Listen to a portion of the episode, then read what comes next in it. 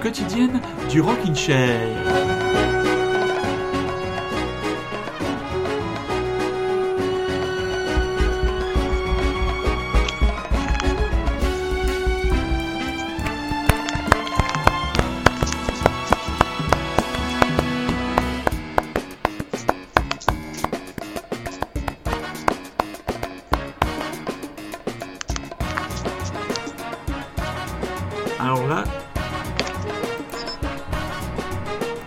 Très chers auditeurs, je veux dire que je n'ai pas reconnu l'instrument que Rémi a choisi aujourd'hui. Eh bien, parce que ce n'est pas un instrument. Voilà, tu Ah. n'es pas tombé dans le piège. C'est tout simplement un jouet de bébé dans lequel il y a des petites billes qui, qui font du bruit lorsque tu le secoues, ce qu'on appelle un rocher, je pense. Ah, d'accord. Ah bah maintenant, il est... eh, Mais tu triches, moi j'ai pas de hocher, moi, ici. Et je euh. sais, mais là, j'étais pas inspiré aujourd'hui et je me suis dit, allez, euh, trouvons quelque chose de pas loin de moi. C'est un peu, aujourd'hui, je pense, on peut dire le podcast de la fainéantise. Ah, je, je le sens bien comme ça. Vous allez voir au niveau de nos choix de chansons par rapport à nos choix culturels, euh, on, est, on a fait du droit au but, du, euh, je sais pas comment dire, du paf, plat de pied Ah. sécurité, du... euh, Ah, écoute, écoutez, d'abord bonsoir très chers auditeurs, bonjour très chers auditeurs et très chères auditrices, n'est-ce pas? Je manque à tous mes devoirs. Oui, il, il se peut que ce soit aujourd'hui l'émission de ce jeudi ne soit pas la plus, comment dire, la mieux préparée et la plus, comment dire, enthousiaste qu'on ait pu vous proposer depuis le début du confinement. Hein. Voilà, ça, on peut, automatiquement, quand il y a une quotidienne, ben, de temps en temps, il y en a une qui est un petit peu moins bonne que les autres. Bon, bah, aujourd'hui, je pense que c'est pour aujourd'hui que ça se précise, hein. Ah mais méfie-toi, des fois, euh, voilà, on n'est pas en forme et puis c'est là que, que, que, que naissent les, les plus belles œuvres. Oh, bah, alors, Parfois. écoute, eh ben, vas-y, démarre ta plus belle Ah œuvre. ouais, ah, c'est toi qui ouvre. En plus, moi, je vais pas démarrer avec un truc hyper, euh, hyper, euh, comment dire, euh, enthousiaste, hyper happy et compagnie, puisque je vais parler de la série Servante, Oui. dans un premier temps en tout cas. Est-ce que, est-ce que ça te parle déjà? Est-ce que tu en as entendu parler? Ça me dit rien du tout.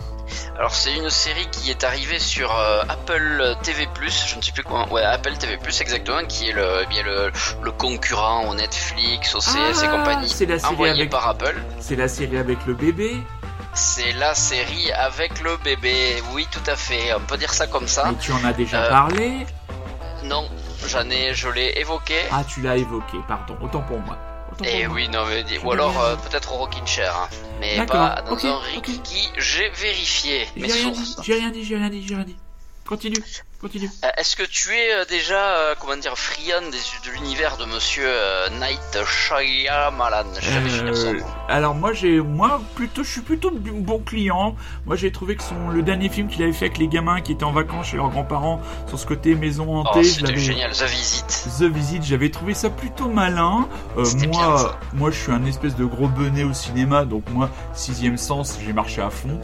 Euh, Pareil. voilà, moi, tous- les gens qui me disent ouais, ouais, j'avais compris au bout de la minute, bien, bien, bien, bien, bien, bien, bien. Ouais, j'y crois pas. Euh, J'y crois pas une seule seconde. Moi, j'ai j'ai marché, euh, j'ai marché, j'ai Bah, marché. surtout qu'à l'époque, tu savais pas qu'il y avait une surprise en plus. Autant les films qui sont venus après, tu te dis bon, il nous l'a fait une fois, donc donc t'étais à l'affût toujours Il peut de nous la bien, ah, voyons, est-ce que- quelle, va être l'entourloupe.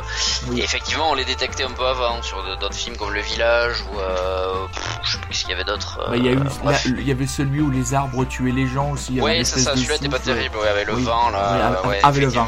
Avec le van. Il y avait, il y avait- avec le van. Avec le vent. Et donc, eh bien, écoute, monsieur Night Shyamalan a pris Oui. un petit chèque de, de Apple et il s'est, il s'est mis à, il a, enfin, il a réalisé en tout cas euh, plusieurs épisodes de cette série qui est écrite par un mec qui s'appelle Tony Gas, euh, que je ne connais absolument pas. Et, euh, et alors là, je dois te dire, on est tombé sur cette série un petit peu par hasard. Je crois que j'en avais entendu parler euh, en bien et ça m'avait plutôt motivé, surtout que c'est un format que j'aime de mieux en mieux, c'est-à-dire un format avec des épisodes relativement courts. Ça, c'est bien Je ça. pense que les épisodes ne dépassent que rarement la demi-heure Ah, ça, c'est bien. et ça, il n'y a que 10 épisodes. Donc c'est une série que tu peux... Alors c'est paradoxal parce que les épisodes sont courts, il n'y en a pas beaucoup, mais je peux te garantir que tu te la binge-watch pas du tout celle-là. Mais t'es pas un Parce que- binge-watcher, toi, à la base, déjà Non, mais euh, ça dépend des séries. C'est vrai qu'il y en a peu. C'est vrai que je suis pas un binge-watcher né, Voilà. euh, mais euh, il y en a quelques-unes que je binge-watch.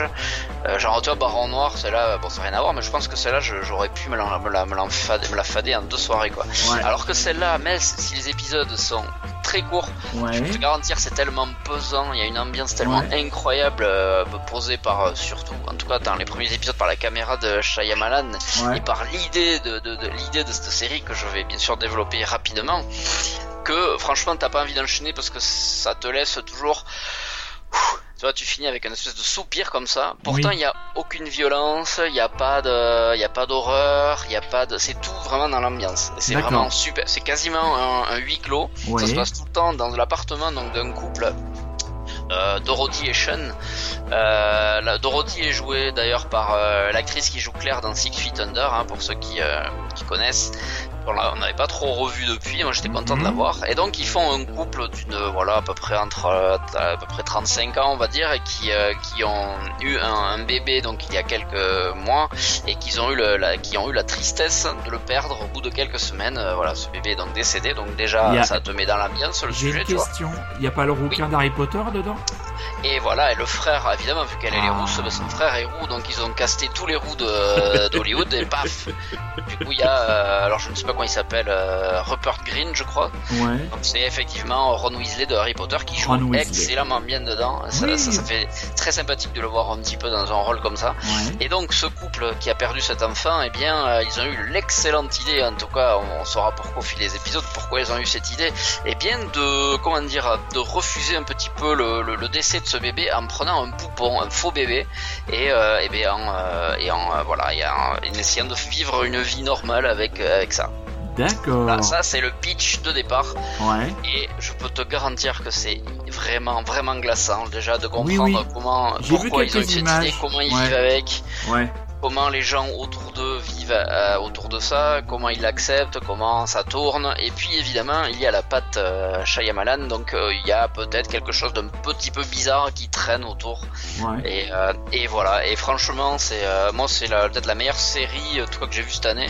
Ah oui, carrément. on est qu'en avril. Ah enfin la série de l'année, tu vois, ouais. J'en ai des bonnes nouvelles, j'en ai pas non plus 150, mais Ouais. mais celle-là, je peux te garantir qu'elle nous a marqué, elle va me marquer longtemps. Puis il y a des scènes, il n'y a pas de violence, hein, il n'y a pas de, il a pas de sang Alors- ni rien, mais c'est tout dans la réalisation, dans la- dans, dans l'écriture, l'interprétation est super aussi. Il y a très très bons acteurs.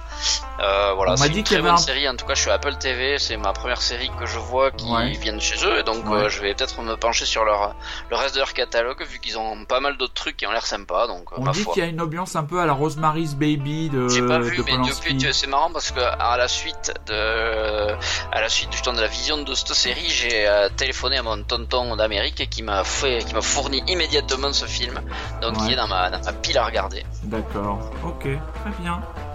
Et euh, alors, euh, alors poc, je couperai ça. C'est juste qu'il y a, je pense Ouais, qu'il y a ouais. quelqu'un à la maison. Attends, attends. Ouais, il est pas loin. ouais, tu peux y aller. Ouais. Et donc, euh, eh bien, écoute, comme je dis, c'était le podcast un petit peu de la fainéantise, donc pour parler de la série Servante, quoi de mieux que, que d'illustrer cela avec le groupe The Servante. D'accord. Tu n'utilises pas le, le, le, le teaser. euh, Oh bah écoute, euh, il est, euh, je pense que j'ai assez plombé l'ambiance comme ça, rien qu'avec le sujet, le teaser, il est, visuellement il est, il est glaçant, rien que le son, je pense que c'est un petit peu bizarre, donc on va s'en passer. Très on va bien. mettre The Servant, une chanson d'un groupe que moi j'aimais beaucoup, en tout cas Oui. sur ce premier album là. Oui. Et euh, ah, euh, donc un morceau issu de cet album c'est Jesus Says. Tout à fait. On envoie tout de suite Jesus, Say, Jesus Says par The Servant. This is my body, this is my blood, this is my mobile, these are my drugs. Eating egg and bacon in my flat, ripping up paper, making raps. This is my body, this is my blood, this is my mobile, these are my drugs. Eating egg and bacon in my flat,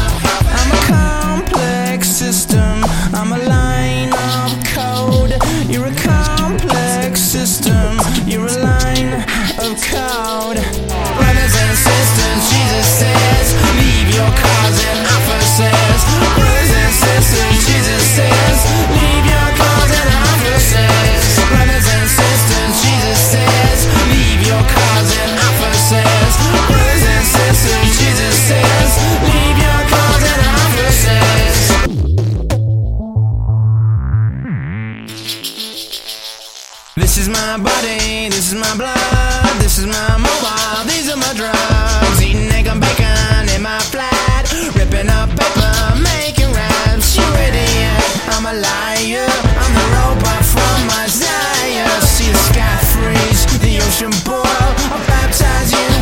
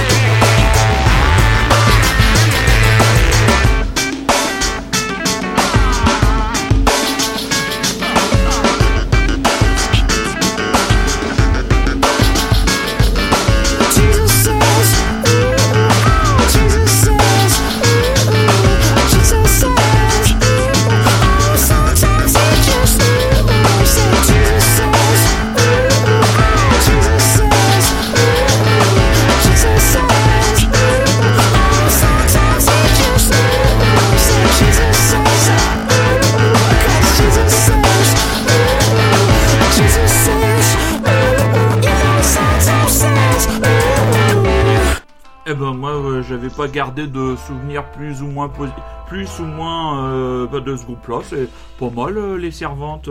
Hein Ouais, l'album est vraiment bien. hein. Je, le réécoute de temps en temps et c'est, euh, je sais pas, j'avais trouvé ça très frais moi, à l'époque et D'accord. voilà. Alors j'espère très sincèrement, très chers auditeurs, quand vous écouterez le podcast chez vous, vous aurez un meilleur son parce que moi j'ai l'impression que Rémi il est au téléphone, mais bon, c'est un petit truc qu'on réglera ça, on réglera ça au niveau technique. Alors moi c'est pareil, hein, j'ai pas, j'ai pas mis gros d'inspiration aujourd'hui, hein, je, je traînais en pyjama devant ma bibliothèque en disant, bah, de quoi je vais en parler, ça j'en ai déjà parlé, et un livre qui m'a été offert par Benjamin B, auditeur du Rockin' Chair qui habite Royaume Malmaison, qui me l'avait offert pour mon anniversaire. Le titre, ça s'appelle Zombies, une histoire illustrée des morts par Jovanka Vukovic, préfacée par Georges A. Romero. Donc voilà la préface de Monsieur Romero. Alors ce bouquin, bah, il nous propose à la fois de remonter euh, à l'origine du mythe du zombie. Euh, il est chapitré, il est chapitré en, six parties. Euh, alors les six parties, les chapitres. J'aime bien le, le bruit du papier qui passe devant le micro. Alors vous avez les origines des zombies dans l'histoire, premier pas des zombies dans la littérature et au cinéma. Hein, on remonte dès les années 30. La renaissance des mangeurs de chair de Romero et les zombies espagnols des années 70. Ouais, Vous comprenez qu'il y avait des zombies espagnols dans les années 70. L'invasion du splatter, le zombie européen. Ensuite, retour d'entre les morts, les zombies dans le nouveau millénaire. Et dernier chapitre, les zombies à l'assaut du multimédia. Un chapitre qui, je crois, toi, t'intéresserait vraiment, mon camarade Rémi, parce que le zombie est devenu une figure de base de certains grands médias. Une des séries les plus suivies, c'est The Walking Dead sur AMC, même si les euh, audiences ont eu tendance à baisser quand même, on se rend compte que euh, ça marche quand même encore. Le comics s'est arrêté, les ventes n'ont jamais baissé. Et là, par exemple, je je m'arrête sur un grand chef-d'œuvre du cinéma où il y a des zombies, Resident Evil. Oh, L'héritage occidental. Alors, est-ce que tu savais que George Romero avait été à un moment donné aux commandes du film Ah, ah. Ah ben, je pense qu'il a dû lire le script et fuir en courant. Alors, je, je te raconte, je te raconte tout ça. Aux États-Unis, le jeu Resident Evil a remporté un succès comparable à celui qui avait connu, qui avait été connu au Japon. À l'échelle mondiale, le jeu avait engrangé 600 millions de dollars, si bien qu'il ne s'est pas écoulé longtemps avant qu'un studio américain annonce une adaptation. Comme George Romero avait déjà piloté avec succès la réalisation d'une publicité du jeu pour la télévision japonaise, il lui fut proposé d'être le réalisateur de ce nouveau projet. Toutefois, il apparut qu'il n'était pas la bonne personne. En fait, Romero se sentait et se sent toujours plus à l'aise en dehors du système des grands studios. Son premier scénario a été jugé trop gore. tu m'étonnes. Pour un réalisateur prêt à s'affranchir de la tutelle des MPAA, chargé de la classification des films aux États-Unis, uniquement pour rester fidèle à sa vision artistique et se voir imposer un classement R. Classement R, c'est le film ne peut pas être vu par les moins de 17 ans. Donc pour lui, pire que tout, Romero n'était pas fan du tout du jeu vidéo. Pour finir, il fut débarqué aux grandes dames de nombreux amateurs hardcore d'horreur et qui étaient alors à débattre sur internet du déclin du genre. Pour eux, avant même qu'une seule image ait été tournée, Resident Evil était déjà un échec. Et c'est vrai que la, la saga des Resident Evil, c'est des bons vieux nanars qui puent du cul. On peut quand même le dire. Et par contre, je suis, à un moment, il y a un petit débat sur l'armée des morts de Zack Snyder, The Dawn of the Dead. Est-ce que tu l'as vu celui-là? Ouais, c'est celui où c'est un des trucs avec des zombies qui courent. hein. Moi. Voilà, et voilà. Et tu, as mis, tu mets le doigt sur l'objet du débat. Le zombie peut-il courir Et ce film a fait scandale au milieu de la communauté entre guillemets de de- de- d'adeptes de, films de de genre parce que les fans de zombies, il y a, il y a une partie des gens qui ont crié au scandale. Comment c'est possible Vous avez des zombies qui courent comme Usain Bolt. Et c'est vrai qu'ils sont sacrément agressifs les zombies. Et Ah, moi j'ai trouvé ça, j'ai trouvé ça plutôt bien de renouveler le genre et ça mettait encore un peu plus d'adrénaline.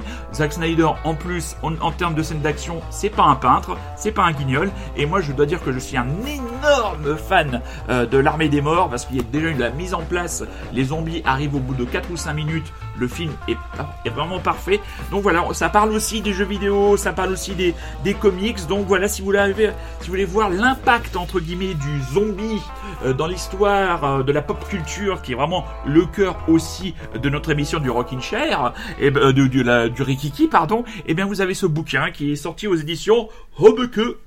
H-O-E-E-B-E-K-E. E. Donc voilà, je... Rémi, je te le conseille, je te le prêterai à l'occasion. Ça que, marche. euh, ouais, ça il est, il est vraiment, vraiment plutôt pas, plutôt pas mal. Puis alors moi j'avais bondi. euh, Comment ça Mais c'est génial que les zombies puissent se mettre à courir. euh. Enfin qu'est-ce que c'est que cette discrimination Parce que c'est vrai que quand vous, quand vous regardez les zombies de Walking Dead, bon, même moi, j'ai encore capacité de les semer. Même moi. Donc c'est pour vous dire, euh, la, la- un, ma marge de vitesse et deux, la marge de vitesse des zombies de, j'allais dire de Walt Disney, non, de Walking Dead. Ils sont pas encore. euh, Ah non, non, on est loin là des. Je crois que les zombies, quand il y aura des zombies chez Disney, ils, ils font des petits cadeaux, ils font des bisous, ils font des hugs et tout, donc euh, ça c'est pas possible. Et comme mon camarade, alors lui il avait sa série The Servant, il a choisi The Servant, et ben moi j'ai un bouquin sur les zombies, et ben j'ai pris le groupe des années 60 de zombies. Écoutez, franchement, hein, venez pas nous faire un procès, hein, venez pas nous les casser, parce que bon, hein, euh, une quotidienne tous les 28e jours. On a le droit. Voilà, on a droit à, à un moment à une petite baisse de régime sur le qualitatif et, et je, et je trouve que vous aurez encore bien le moyen de vous marrer. Et en plus, je vous laisse avec un quand même grand classique de Zombies, Care of Cell 44. On se retrouvera demain Rémi pour le 1er mai parce que 1er mai quand même, mais Rikiki quand même. Donc, Oui, euh, tout à fait. donc voilà, et euh, on se, euh, je rappelle jeudi soir la, la potion magique du Rockin' Chair à partir de 22h et un, un mix d'une heure et demie que je commence à préparer tranquillement. Il y aura un, il y aura un peu tout dedans, donc une bonne petite playlist pour affronter un 1er mai pluvieux. Voilà, Rémi, à demain. À demain. Et puis, ben, si vous aimez les zombies, hein, en bouquin et en disque. Et puis, si vous aimez les servants, euh, ben, vous avez les serviteurs, vous avez la série télé et vous avez le groupe. Hein. Après, après, euh, hein, comme dirait l'autre, hein, débrouillez-vous. On vous embrasse. Salut mon camarade. À demain. Ciao.